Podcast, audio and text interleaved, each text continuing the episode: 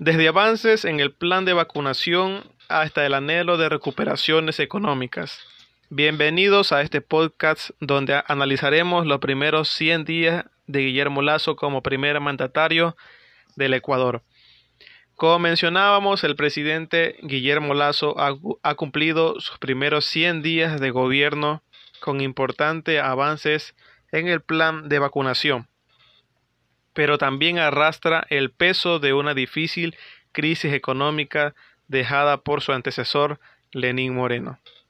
La semana pasada el gobierno informó que había administrado alrededor de 16 millones de dosis, un diferente panorama que había hecho Lenín Moreno, que había administrado solamente dos.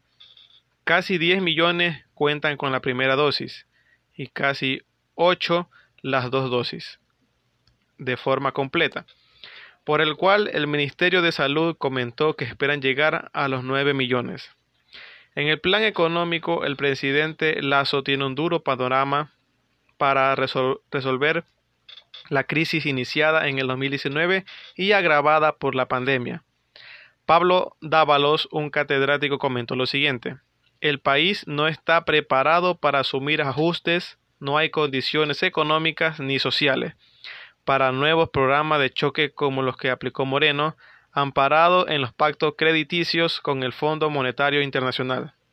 El FMI agregó el analista, en el cual afirma que el Lazo tiene, sigue con su apego con el FMI y que con esa lógica buscará pasar reformas tributarias y fiscales que al parecer podría toparse con la resistencia de varios grupos parlamentarios.